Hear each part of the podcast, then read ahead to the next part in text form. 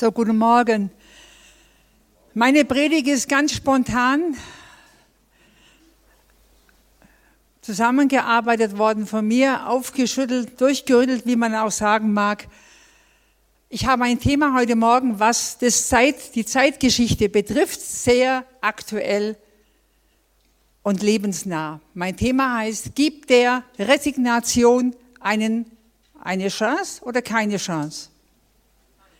Gibt der Resignation keine Chance.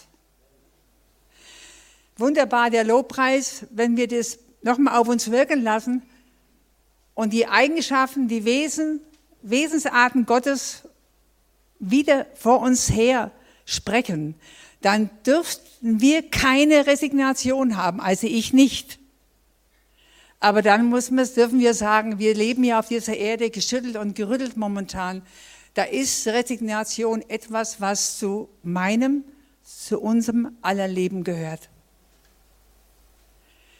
Ein Beispiel ganz frisch. Letzten Montag ist eine Frau am Handyladen gewesen. Das Telefon läutet, sie geht ans Handy, dann sagte die Wohnungsbesitzerin, es tut mir sehr, sehr leid, aber ich musste, musste ihre Wohnung entäußern.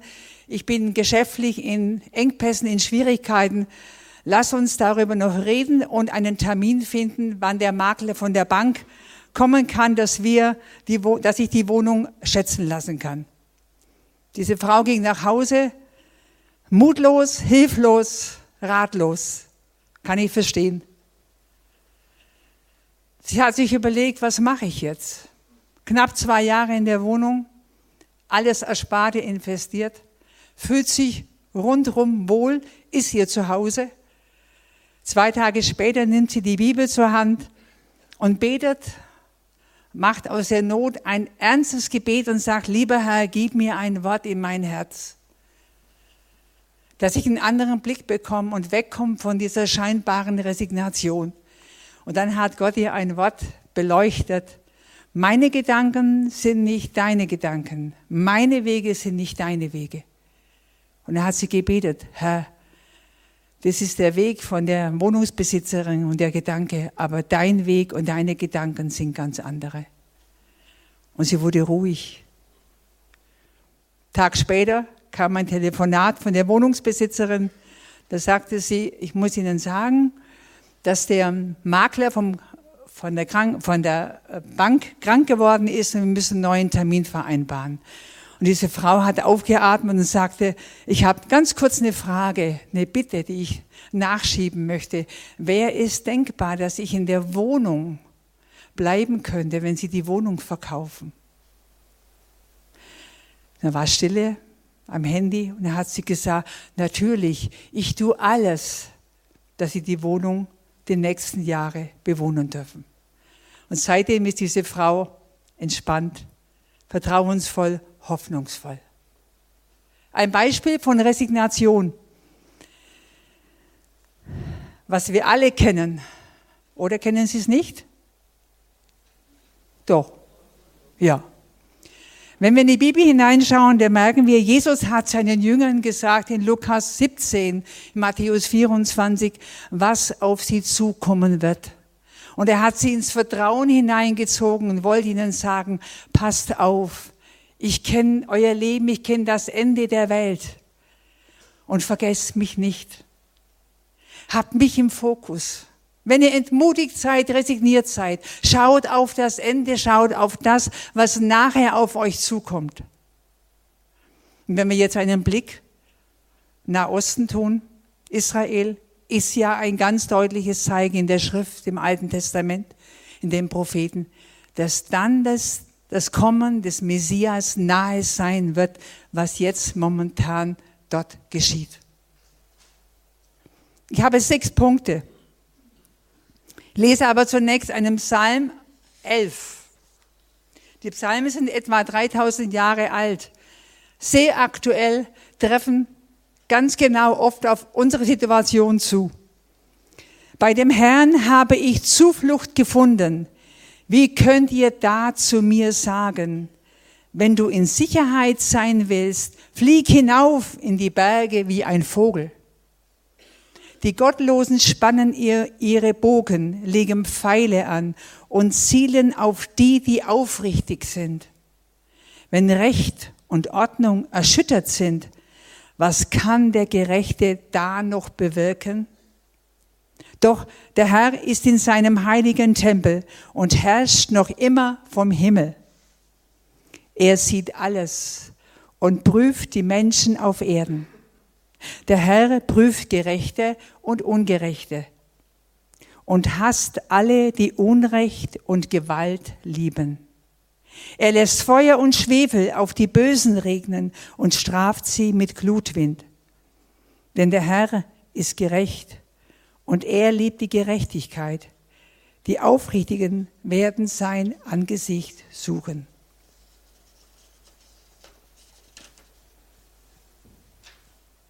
Der erste Punkt.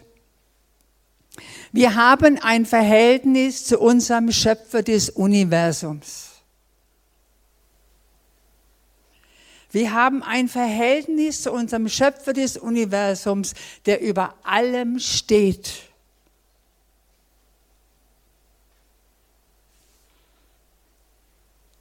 Das heißt, bei ihm sind wir so viel wert dass wir uns das gar nicht vorstellen können. Dass er uns so liebt, lebenslang. Dass er uns durchschleusen will durch alles hindurch, was auf uns noch zukommt. Und unter seinen Augen können wir getrost und zuversichtlich, hoffnungsvoll leben. hatte ein Gespräch mit einer Frau, die ganz viele Probleme in ihrem Leben nicht loslassen will. Weil das würde bedeuten, dass sie ihr Lebens, ihr Denkmuster, ihr Verhaltensmuster verändern muss. Und ich habe sie ermutigt, dieses Lied zu singen, zu lesen. Ich sehe der Wahrheit ins Auge, ich stelle mich in dein Licht. Sie hat's gemacht. Und da rief sie mich an und sagte, Hannelore, stell dir vor, ich habe so eine Willigkeit, jetzt Bereitschaft, das, was in meinem Leben chaotisch ist, was nicht stimmt, zu klären und zu ordnen. Es war ein ganz wunderbares Gespräch. Und dann habe ich ihr gesagt, siehst du, jetzt wird dein Leben hell und heil. Und sie sagte, Du, ich war so resigniert, du kennst mich ja. Die Resignation ist weg. Ich bin hoffnungsvoll. Ich bin zuversichtlich, weil ich in meinem Leben merke, was Gott bei mir jetzt verändert hat.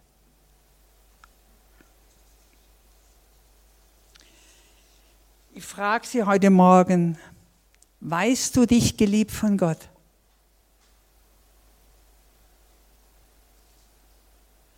Weißt du dich mit allem geliebt von Gott, was in, in den Schubladen der Lebenskommode steckt? Wenn nicht, dann vergewissern wir uns heute Morgen. Weil Gott uns unendlich liebt, der Schöpfer des Universums, für immer. Und das ist die Stütze, der Dreh- und Angelpunkt in meinem Leben dass die Verzagtheit bei mir nicht immer diesen Lebensraum einnehmen darf. Wenn ich mir dessen bewusst bin, am Morgen, wenn ich in den Tag hinein starte. Der zweite Punkt, Geborgenheit bei unserem Gott. Der zweite Punkt, Geborgenheit bei unserem Gott bei unserem Herrn. In Vers 3 sagt der David, wenn die Grundfesten eingerissen werden, was soll der Gerechte tun?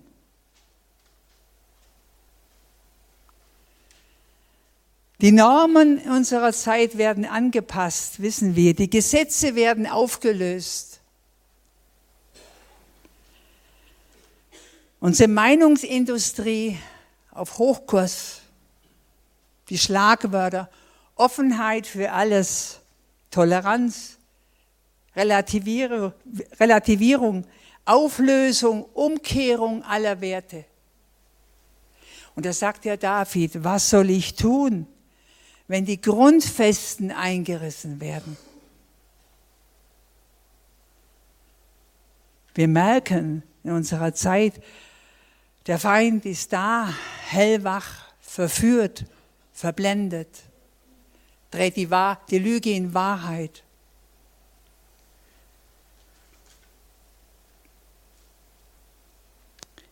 Tragfähige Ordnung des Zusammenlebens werden aufgelöst.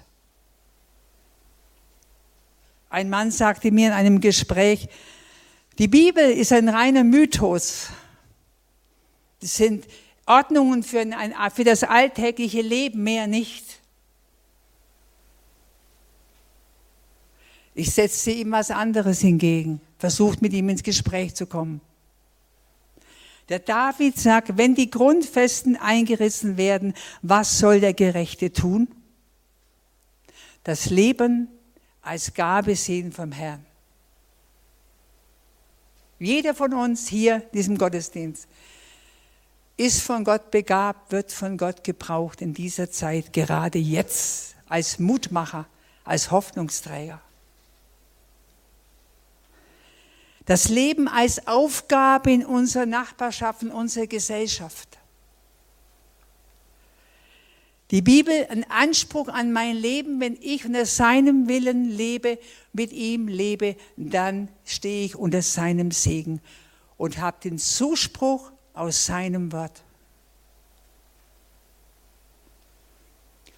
Und wir alle haben eine Verantwortung für unser Leben, für unsere Gesellschaft. Und wir dürfen mit unserem Glauben da hineinwirken in der nächsten Nachbarschaft, im Beruf, in der Verwandtschaft. Das will David hier deutlich machen. Was kann denn der Gerechte noch tun? Sehr viel. Der dritte Punkt, der Blickkontakt zu unserem Herrn. David in der Situation, wo er war, ist immer wieder gezwungen worden, die Sicherheit bei Gott zu suchen. Und zu sagen, Herr, du hast einen Plan für mein Leben, du hast einen Weg für mich und du wirst mich durchbringen, wenn es, wenn es gut ist für dich und für mich. Und wir wissen, der Berater von David hat ihm gesagt, zieh hinauf, flieg weg in die Berge wie ein Vogel bildhaft sehr gut. Ist es nicht manchmal auch bei uns so, dass uns eine Stimme sagt, flieh weg?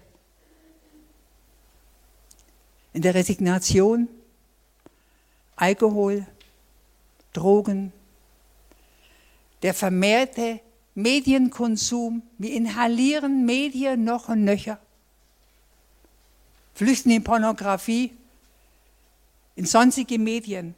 Flieh weg. Nein, David sagt ganz klar, geh in der Not zu Gott. Such die Nähe Gottes.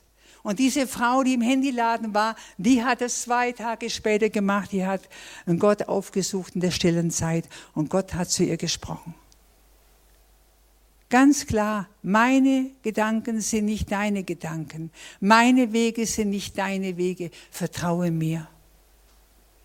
Ich weiß nicht, in welcher Not Sie heute Morgen stehen. Für den Herrn ist keine Not zu klein, keine Not zu groß. Er möchte, dass ich zu ihm komme und die Not ihm sage, klage, weine, schreie, je nach Gemütsbewegung.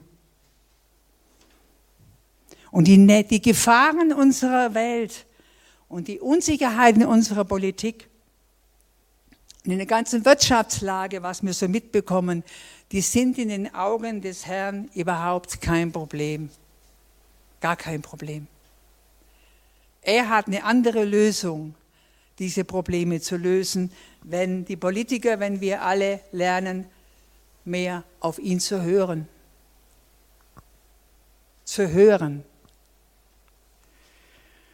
Der Blick zu unserem Herrn, der bewahrt uns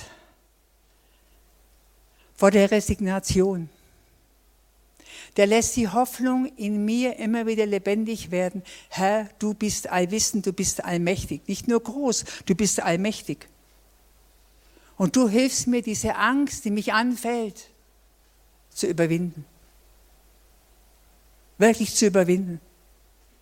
Ich hatte ein Gespräch letzte Woche in Lindau. Wir haben uns getroffen. Eine Frau aus Serot im Süden von Gaza, die ist in Deutschland bei der Tochter. Alice hat sie vermittelt und meine Telefonnummer gegeben und wir haben uns getroffen in, in Lindau für drei Stunden, eine Stunde Gespräch, eine Stunde Pause. Bei einem traumatisierten Menschen ist es so wichtig. Und da kamen wir wieder zusammen zum Gespräch.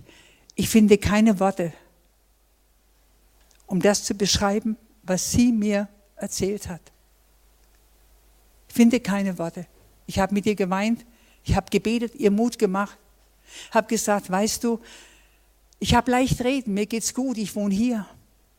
Aber Gott ist der, der in den Trümmern, in den Tränen der Menschen da an diesem Ort, an dieser Straße, wo du gewohnt hast, da wird Gott hineinreden und hineinwirken. Und du wirst erfahren, dass du Hoffnung schöpfen kannst. Heute Morgen hat sie mir ein WhatsApp geschrieben. Hannelore, ich danke dir. Meine Hoffnung wächst. Ja, meine Hoffnung wächst und ich muss nicht mehr so viel weinen wie letzte Woche in Lindau, wie ich mit dir zusammen war. Merken wir, der Blick zum Herrn. Der vierte Punkt, er hat alles in seiner Hand. Das singen wir so gerne und die Kinder haben es gesungen. Er hat die ganze, ganze Welt in seiner Hand. Und je älter wir werden, desto mehr sind unsere Hände voll.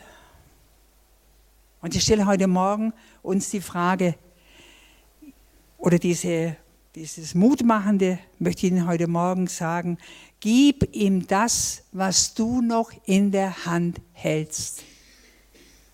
Gib ihm das heute Morgen, heute Nachmittag, heute Abend, vor Tagesabschluss, was du noch in Händen hältst.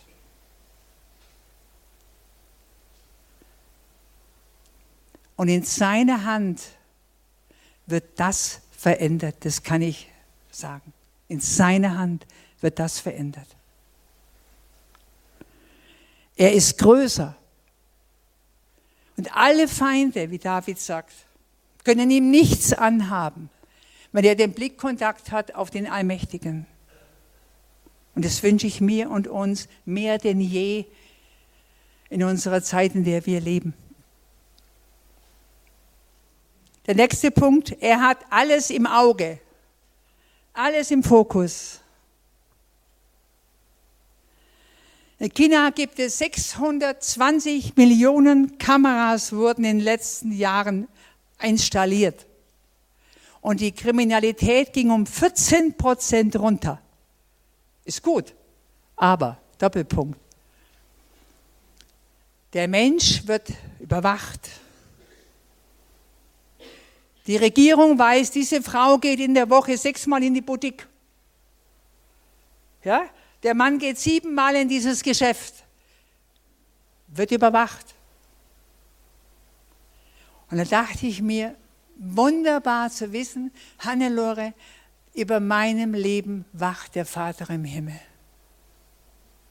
Und ich muss nicht Angst haben, wenn er mich auf mich schaut, mich anblickt, wenn er meine Wege beobachtet, die ich gehe in meinem Leben, in meinem Alltag. Nein, er ist da und er hat die Kontrolle und seine Macht kann durch gar nichts geschmälert werden, auch durch die ganzen Militär, durch alles, was uns gerade auch von den Medien äh, ähm, äh, inhaliert, gesagt wird und was wir lesen können. Gar nichts. Und wenn wir weglaufen wollen, können wir nicht, dann gehen wir zu ihm. So hat es David gemacht.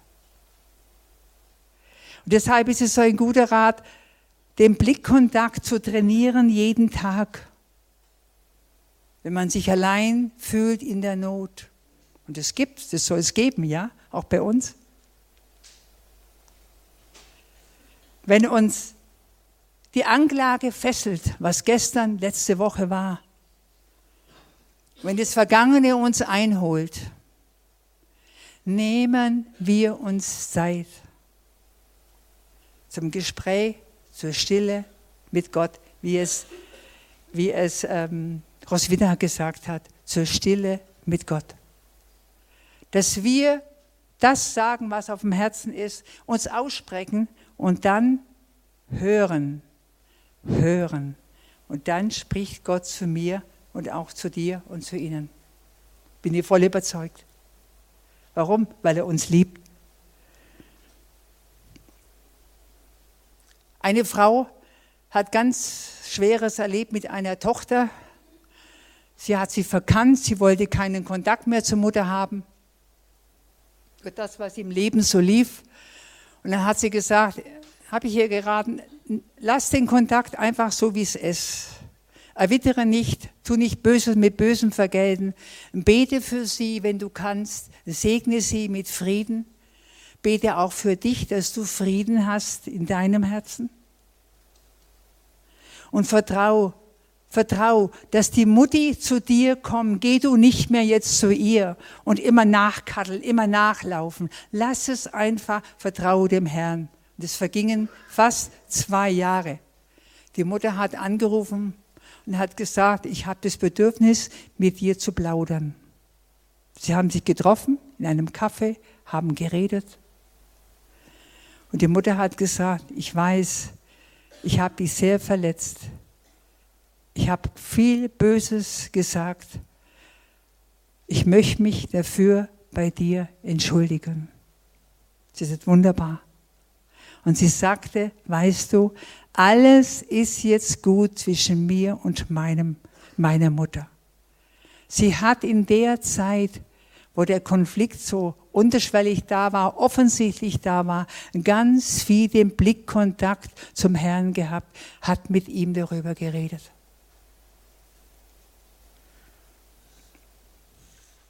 Der letzte Punkt, Gott ist gerecht. Wenn ich die Zeitung lese am Morgen, dann sage ich das oft als Gebet. Herr, ich danke dir, du bist gerecht. Du kennst meine Gefühlswallungen, Ärger, Wut, Hass, Hilflosigkeit, Ohnmacht. Ich möchte helfen, kann nicht. Aber du bist gerecht. Denn der Herr will wissen bei uns allen, was in unserem Herzen ist. Und wir haben jeden Tag den freien Willen. Wir können Ja sagen und Nein sagen. Das macht unser Menschsein ja aus. Es ist wunderbar. Und Gott hat uns in die Verantwortung hineingestellt und wir können nie sagen, die Umstände und die Umwelt ist es, was das Böse hervorbringt. Nein, das Böse ist im Menschen, wenn wir jetzt an die Geschichten im Nahosten hören. Das Böse wird relativiert, wird sichtbar. Und da hinein ist für mich wichtig zu wissen, Gott ist gerecht. Er nimmt alles wahr, er nimmt alles auf. Es ist alles bei ihm notiert. Geht nichts an ihm vorbei. Und uns Gläubige, er bewahrt uns auch nicht vor Schwierigkeiten. Nein, absolut nicht. Aber er hilft uns in den Schwierigkeiten, in den Herausforderungen zu sagen, Herr, du bist auch da. Und ich verlasse mich jetzt auf dich in dem Konflikt, in dem Problem, in der Schwierigkeit. Ich verlasse mich auf dich. Und manchmal ist es gut, das laut zu sagen. Ich bete laut. Ich lese laut meine Bibel, bin ja auch alleine. Es hilft mir sehr, mich wahrzunehmen das, was ich denke, was ich sage dem Herrn. Und unsere Beziehung darf in dieser Herausforderung wachsen, in die Tiefe. Und wir erleben den Herrn in einer Art und Weise, wie, wie wir ihn nicht erleben würden, wenn es uns gut ging. Meine Freundin Alice sagt am Telefon immer, ich habe in meinem Leben noch nie so intensiv, so lang gebetet wie jetzt in dieser Zeit, wo der Krieg angefangen hat. Deshalb gibt der Resignation keine Chance. Keine. Unser Herr hat alles unter Kontrolle und er hat das Steuer meines Lebensschiffes in der Hand. Aber es ist immer die Frage, sitze ich, Hannelore, im richtigen Boot? Das ist die Frage für uns. Sitzen wir in dem Boot, wo der Herr das Steuer in der Hand hat? Dann kein Grund zur Resignation. Und wenn wir sie haben, wissen wir, wir dürfen allen Mut haben und entschlossen sein zu sagen, Herr, du bist da. Wir dürfen uns engagieren in der Nachbarschaft, in der Gemeinde. Wir dürfen wissen, der Herr hat seinen guten Plan und er wird das vollenden, was gut ist. Keine Chance zur Resignation. Der kommenden Woche, in deiner Lage, in der du stehst, in der Lebensphase, die du durchleben musst, durchkämpfen musst,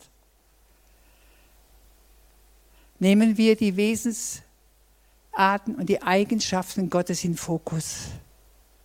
Wie er ist zu mir. Und dann nimmt die Resignation ab. Dann haben wir ihn im Blick. Und das wünsche ich uns. Ich bete noch mit uns. Vielleicht stehen wir auf dazu.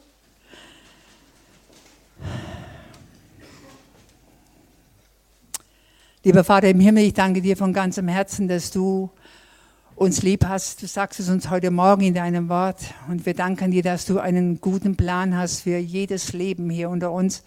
Einen guten Weg hast, der bei dir endet.